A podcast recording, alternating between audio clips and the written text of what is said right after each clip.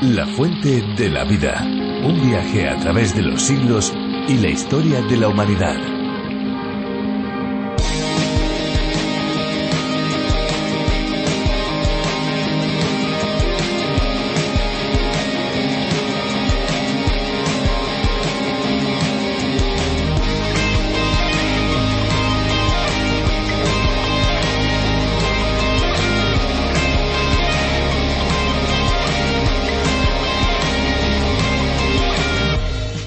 Agua de arroz es un gran aliado de la belleza que nos ayuda a calmar irritaciones y actúa como tónico natural. Este compuesto se ha venido popularizando en los últimos años, pues además de ser muy bueno para la piel y el cabello, también posee ciertas propiedades para el organismo. Propiedades que sin duda benefician nuestro organismo cuando, por ejemplo, tenemos algunos trastornos como la diarrea.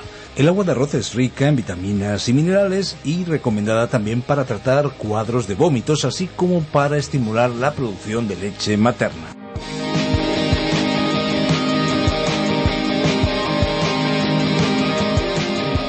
Qué bueno es estar delante de estos micrófonos para darles la bienvenida a este programa especial, un espacio diferente a cualquier otra alternativa que se pueda encontrar en las ondas y en la web. Esto es La Fuente de la Vida. ¿Qué tal amigos? ¿Cómo se encuentran? Pues nosotros aquí, tanto Fernando Díaz Sarmiento como una servidora Esperanza Suárez, y sin olvidarnos de nuestros técnicos de sonido, contentos y felices de poder colaborar en este espacio que se emite no solo en España, sino en más de 80 países. ¿Quieren saber cómo suena el espacio en otros idiomas? Por curiosidad, yo creo que sería interesante, ¿no creen? Pues vamos a ver cómo se oye, por ejemplo, en Zulu. Amazwi okuphila.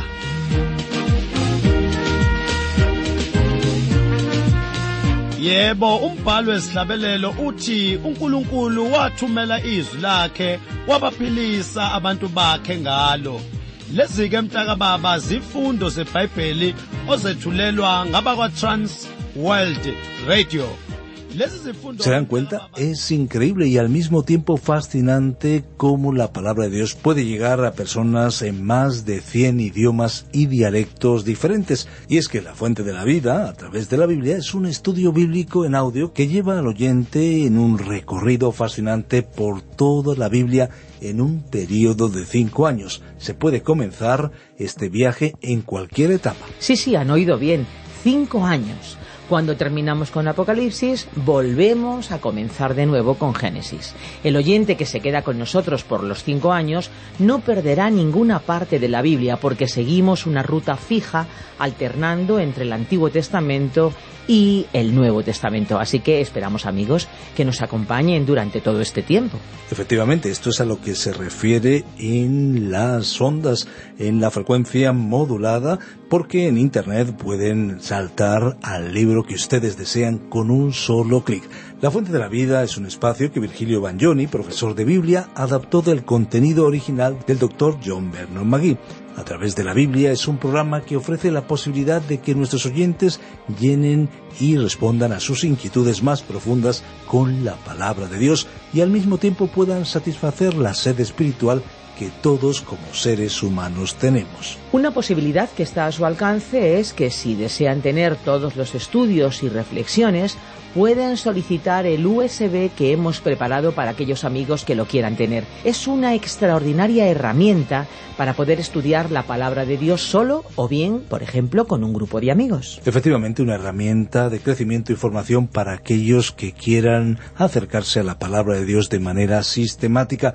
Para acceder a ese USB deben comunicarse al 601-203-265. Muy bien amigos, pues vamos a escuchar la canción que hoy hemos seleccionado para cada uno de ustedes. Disfrútenla.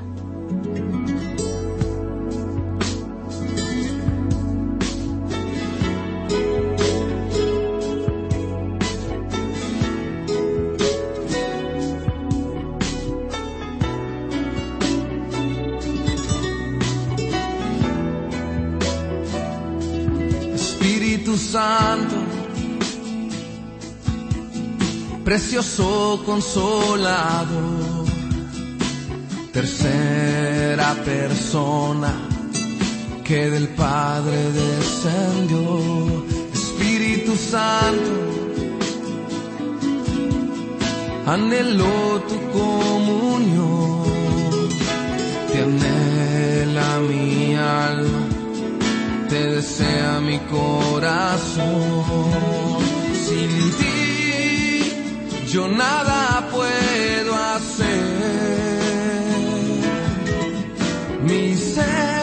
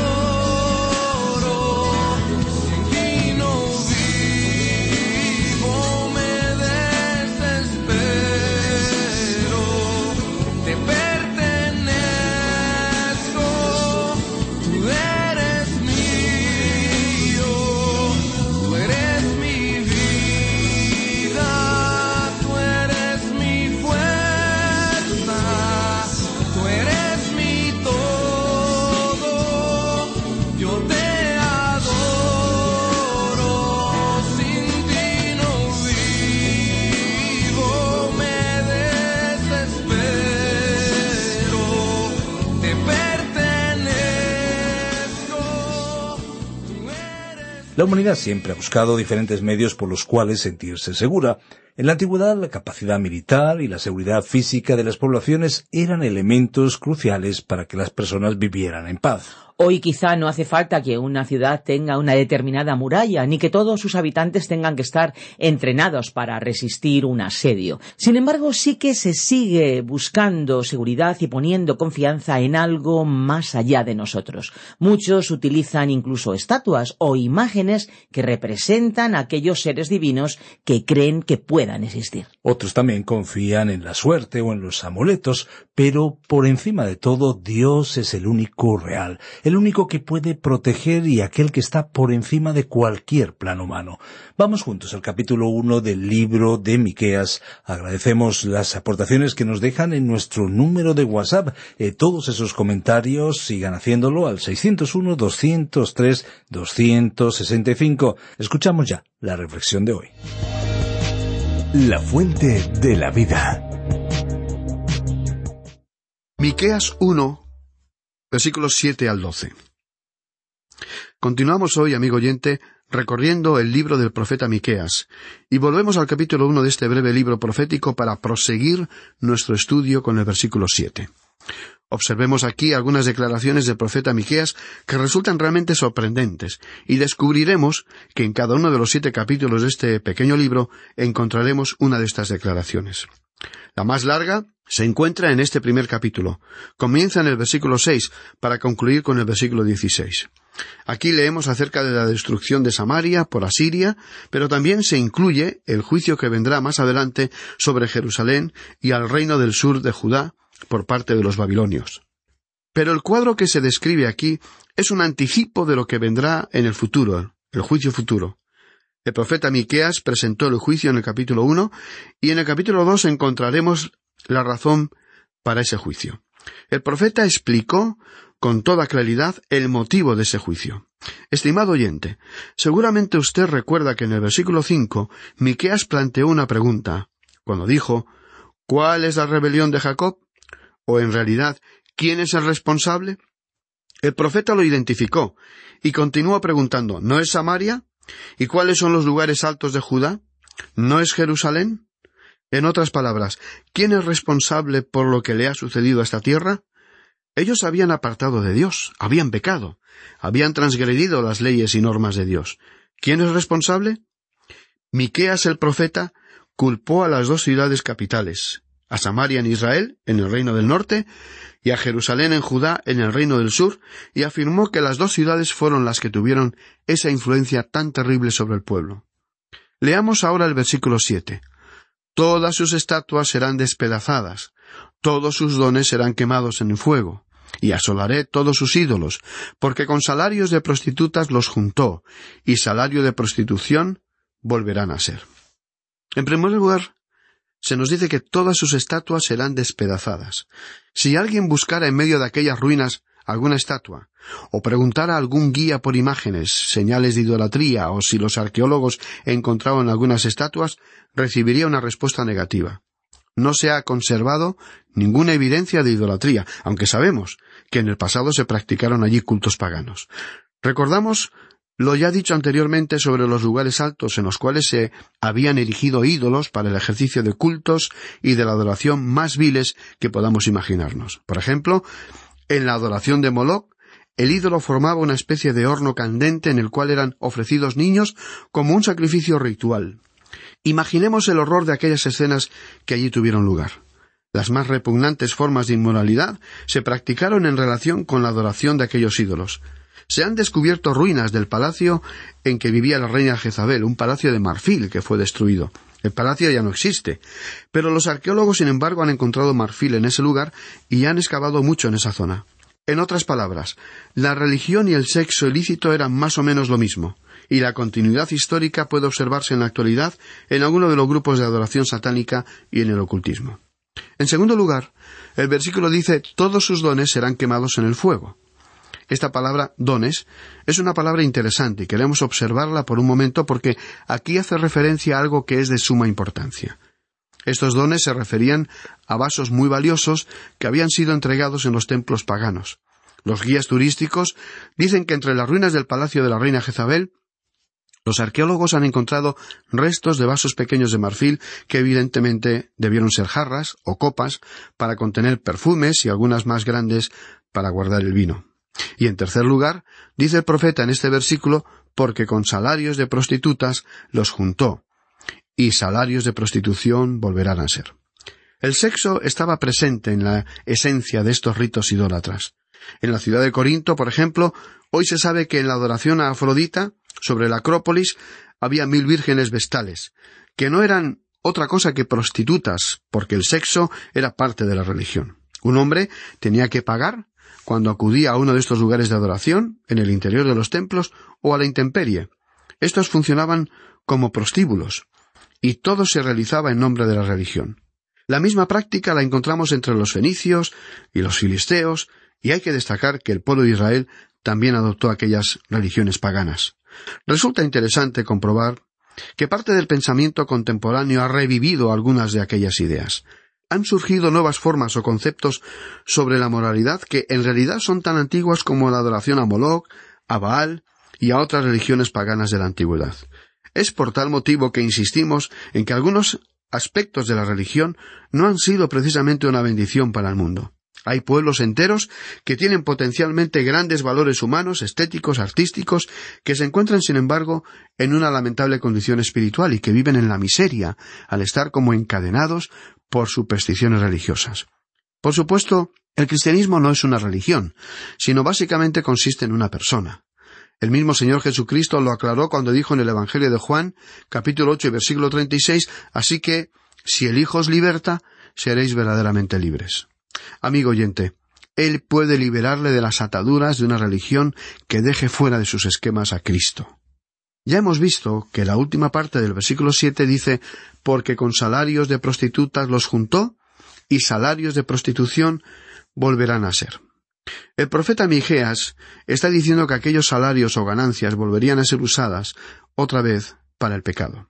Aparentemente algunos de aquellos vasos que mencionamos antes fueron usados nuevamente en los tiempos del Imperio Romano. Fue el rey Herodes quien reedificó esa ciudad porque le gustó su situación geográfica y era un lugar agradable para vivir, pero no pudo resistir el paso del tiempo, y la ciudad fue destruida y de ella solo quedan sus ruinas. La adoración pagana fue su pecado principal, pero Miqueas iba a mencionar también otros pecados. Ahora pues leeremos acerca de los lamentos de Miqueas.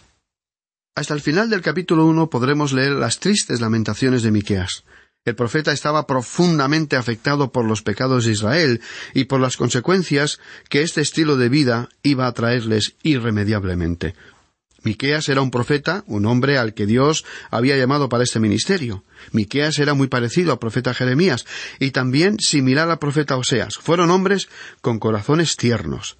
Quizá pensemos que todos los profetas eran tan fuertes como Elías, un profeta bastante duro, como también lo fue Ezequiel. Quizá usted recuerda que Dios dijo del pueblo de Israel que era gente obstinada, coloquialmente hablando, unos cabeza dura, pero también dijo que eran duros de corazón. Dios le dijo al profeta Ezequiel, como diamante, más fuerte que pedernal, he hecho tu frente. Era necesario que los profetas fueran todavía más duros y obstinados que el pueblo para hablar y proclamar con valentía los mensajes que Dios les daba, aunque muchos de estos hombres eran muy tiernos y sensibles.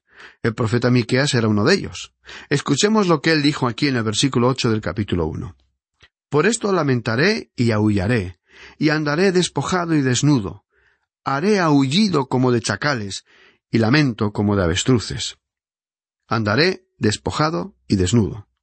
Cuando un hombre se despojaba de su ropaje externo, significaba que se encontraba en un estado de profundo luto y con tristeza de espíritu.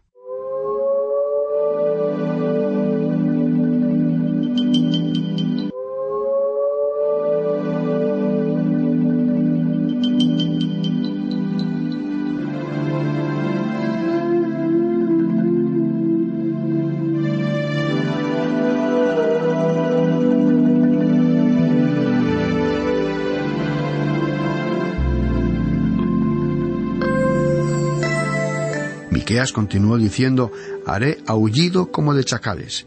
Si usted ha tenido la oportunidad de escuchar a un lobo o a una hiena, algún animal salvaje aullando durante la noche, seguramente no habrá olvidado esos terribles sonidos. Miqueas continuó diciendo y lamento como de avestruces. Ahora, el avestruz produce un sonido muy plañidero, que se parece mucho a un lamento, un sonido que solo podemos escuchar si visitamos eh, a un parque zoológico. Eso es lo que el profeta mencionó en este pasaje, que él se iba a lamentar de esa manera, con sonidos tan plañideros como los que emiten eh, las avestruces.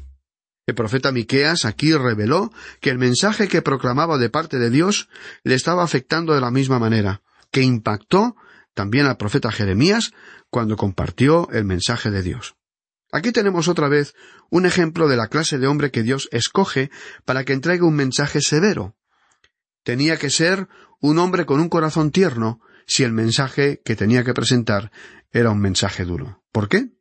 Porque Dios, antes de enviar su juicio sobre el pueblo pecador, quiere que su pueblo sepa cómo él se siente. Por este motivo Dios envió al profeta Jeremías, a quien también se conoce como el profeta llorón, y también tenemos a Miqueas, cuyo libro estamos estudiando el pueblo sabría cómo se sentía Dios acerca de sus pecados al escuchar los mensajes, oír sus lamentos y comprobar su angustiada congoja. Dios no es un Dios vengativo. Dios no disfruta juzgando y condenando. Sin embargo, Él tiene que juzgar el pecado. Si meditamos sobre este tema, tenemos que reconocer que Dios no pudo permitir que se haga daño a alguna de sus criaturas sin que Él juzgue a la parte culpable. Dios no sería Dios si no hiciera justicia a sus criaturas. Cuando el mal se ha manifestado y se ha cometido pecado, Dios se manifestará en juicio. Quizás Él se demore un poco, pero Él siempre actúa. Y cuando Él actúa, amigo oyente, nadie jamás ha podido ni podrá detenerle. Ahora, al seguir adelante, leamos lo que dice el versículo nueve. Porque su llaga es dolorosa, y llegó hasta Judá, llegó hasta la puerta de mi pueblo, hasta Jerusalén. Su llaga es dolorosa. La nación había sobrepasado una línea invisible, un punto de no retorno. No sabemos exactamente dónde se encuentra esa línea, pero sí sabemos que existe. Si un individuo o una nación sobrepasa esa línea, no hay posibilidad de reclamaciones. Y no es porque Dios no sea misericordioso y lleno de gracia, pero ese individuo o esa nación están inclinados a pecar y han hecho oídos sordos a Dios por tanto tiempo que ya no queda otra posibilidad que el juicio. La herida ya es incurable. Ellos ya no podrán escuchar a Dios. Ahora, esto nos preocupa, porque pensamos que eso es lo que puede ocurrir, o quizá ya haya ocurrido con algunas naciones, y quizás ya hemos cruzado sobre esa línea. Todo lo que sabemos, por cierto, es que hoy no estamos escuchando la voz de Dios. Nos preocupa el hecho de que algunos países parecen haber cruzado una línea, alejándose tanto de Dios, que ya no parece haber una posibilidad de retorno. La sociedad, la gente, no solo no escucha la voz de Dios, sino que aparentemente tampoco desean oírla. A pesar de que parece haber una cierta actitud de recepción a la palabra de Dios, a veces nos preguntamos cuán sincera o cuán profunda es esa actitud. ¿Son las acciones de escuchar la palabra de Dios y de obedecerla similares? En realidad, conocemos a personas que están viviendo en el pecado, o que han vivido en el pecado, y nunca se han arrepentido de sus acciones. Sin embargo, hablan de amar a la palabra de Dios. ¿Es posible que hayan cruzado esa línea invisible y no les queda otra opción que esperar juicio? Dice el versículo nueve, porque su herida es dolorosa, y llegó hasta Judá, llegó hasta la puerta de mi pueblo, hasta Jerusalén. El ejército asirio, bajo el mando de Sennacherib, descendió desde el norte y llegó al reino del norte. Desplazándose en dirección al sur, llegó hasta las murallas de Jerusalén, y el rey Ezequías llegó a temer que fueran a conquistar la ciudad. Pero Dios instruyó al profeta Isaías para que le dijera que Jerusalén no iba a ser invadida, aunque esa aproximación del enemigo fue una seria advertencia para todos ellos. Bueno, por un cierto tiempo el reino de Judá prestó atención a la advertencia, pero después el pueblo la olvidó y volvió a practicar la adoración de los ídolos con todo lo que esa práctica conllevaba. Llegó el día en que Dios tuvo que juzgar al reino de Judá, así como había juzgado Israel. Tenemos aquí ahora una serie de nombres de otras diez áreas urbanas que resultaron afectadas por Samaria y Jerusalén. No todas aparecen en el mapa, pero la lista comenzó en el norte con Samaria y continuó en dirección al sur, hacia Jerusalén y más allá de esta ciudad. Los significados de sus nombres revelan un juego de palabras. Continuemos leyendo el versículo diez. No lo digáis a Gat, ni lloréis mucho, revolcaos en el polvo de Betel Afra. Y Gat, en realidad quiere decir ciudad llorona. Era una ciudad de llanto fácil. Fue como si Dios hubiera dicho no lloréis en la ciudad llorona. Debemos decir que Gad pertenecía a los filisteos, que eran los enemigos empedernidos de Israel. Dios no quería que les dijeran que el juicio se cernía sobre ellos. Y luego, él continuó diciendo revolcaos en el polvo de Betleafra. Afra significa ciudad polvorienta. El ponerse polvo sobre la cabeza era una señal de la aflicción más intensa. No se conoce el lugar en que existió esta ciudad, pero la idea de este versículo parece ser que la gente debía lamentarse en su propio territorio. Dice el versículo once de este primer capítulo Retírate, morador de Safir, desnudo y con vergüenza. No sale el morador de Zaanán. Hay llanto en Betesel. A vosotros se os quitará la ayuda. Safir quiere decir ciudad hermosa. Pero los habitantes se fueron muriendo y la ciudad misma desapareció, así que su emplazamiento es absolutamente desconocido. La hermosa ciudad ya no luciría su belleza, y sus habitantes emigrarían desnudos y humillados. Dice además el versículo No sale el morador de Zaanán. Zaanán quiere decir ciudad que marcha, pero la ciudad que marchaba no marchó. La ubicación de esta ciudad tampoco es conocida. Leamos ahora el versículo doce. Porque los moradores de Marot anhelaron ansiosamente el bien, pues el Señor ha hecho que el mal descienda hasta las puertas de Jerusalén. Dice aquí que los habitantes de Marot anhelaron ansiosamente el bien. El nombre Marot significa amargura. Ellos esperaron buenas noticias, pero resultó ser un informe triste. Y las palabras el Señor ha hecho que el mal descienda hasta las puertas de Jerusalén, era un anuncio de que sólo los soldados asirios estaban marchando hasta las mismas puertas de Jerusalén. Bien, amigo oyente, vamos a concluir nuestro estudio de hoy y continuaremos Dios mediante en nuestro próximo programa. Como es nuestra costumbre, le sugerimos que lea hasta el final del capítulo uno de la profecía de Miqueas y también la primera parte del capítulo dos, para así estar mejor informado del contenido de nuestro próximo estudio, en el que esperamos poder contar con usted. También le animamos a que se ponga en contacto con nosotros en la dirección que facilitamos a continuación. Si tiene dudas o preguntas con respecto a esta lección de hoy, por favor, no dude en ponerse en contacto con nosotros.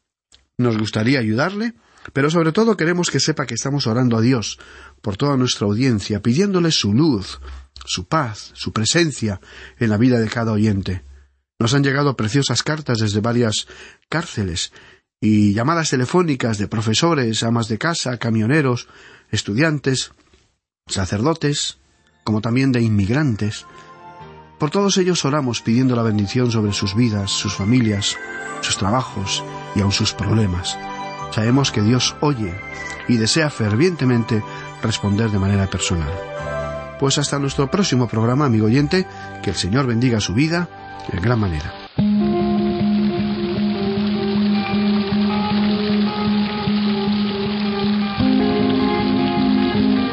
Pues prácticamente hemos llegado al final de nuestro espacio por hoy, por supuesto porque tenemos por delante muchos espacios para disfrutar juntos de este viaje radiofónico por cada uno de los libros de la Biblia. Recuerden, amigos, que si desean volver a escuchar este espacio o tal vez alguno de los programas anteriores, lo pueden hacer en nuestra web lafuentedelavida.com o bien en la aplicación La Fuente de la Vida, que también la pueden encontrar con el nombre A través de la Biblia. Recuerden que tenemos vías de comunicación para que estén en contacto con nosotros. Nuestro deseo es que cualquier persona en cualquier lugar y en cualquier momento puedan tener acceso fácil y eficaz a través del ordenador o del teléfono móvil a la amplia gama de recursos digitales cristianos en el idioma que cada cual entienda. Es importante entender el idioma, desde luego, pero sobre todo nosotros queremos utilizar el idioma del corazón, ese que cualquier ser humano entiende. Así que muchas gracias por haber permanecido a nuestro lado. Y no se olviden de nuestros teléfonos. El WhatsApp es el 601 20 32 65 y el fijo el 91 422 05 24. Recuerden que si llaman desde fuera de España deben pulsar el prefijo más 34. Y recuerden también nuestra dirección electrónica info arroba lafuentedelavida.com. También nos pueden escribir a info arroba radioencuentro.net. Conecte con La Fuente de la Vida a través de las redes sociales. Estamos en Facebook y en Twitter y descargue también nuestras aplicaciones. La principal, La Fuente de la Vida, también pueden buscarla como a través de la Biblia y otra aplicación muy útil donde encuentran La Fuente de la Vida es RTM 360. La fuente de la vida existe para alcanzar al mundo para Jesucristo. Este es nuestro cometido, esta es nuestra labor, esa es nuestra meta, dejar una huella espiritual duradera. Y por supuesto recordarles que hay una fuente de agua viva que nunca se agota. Beba de ella.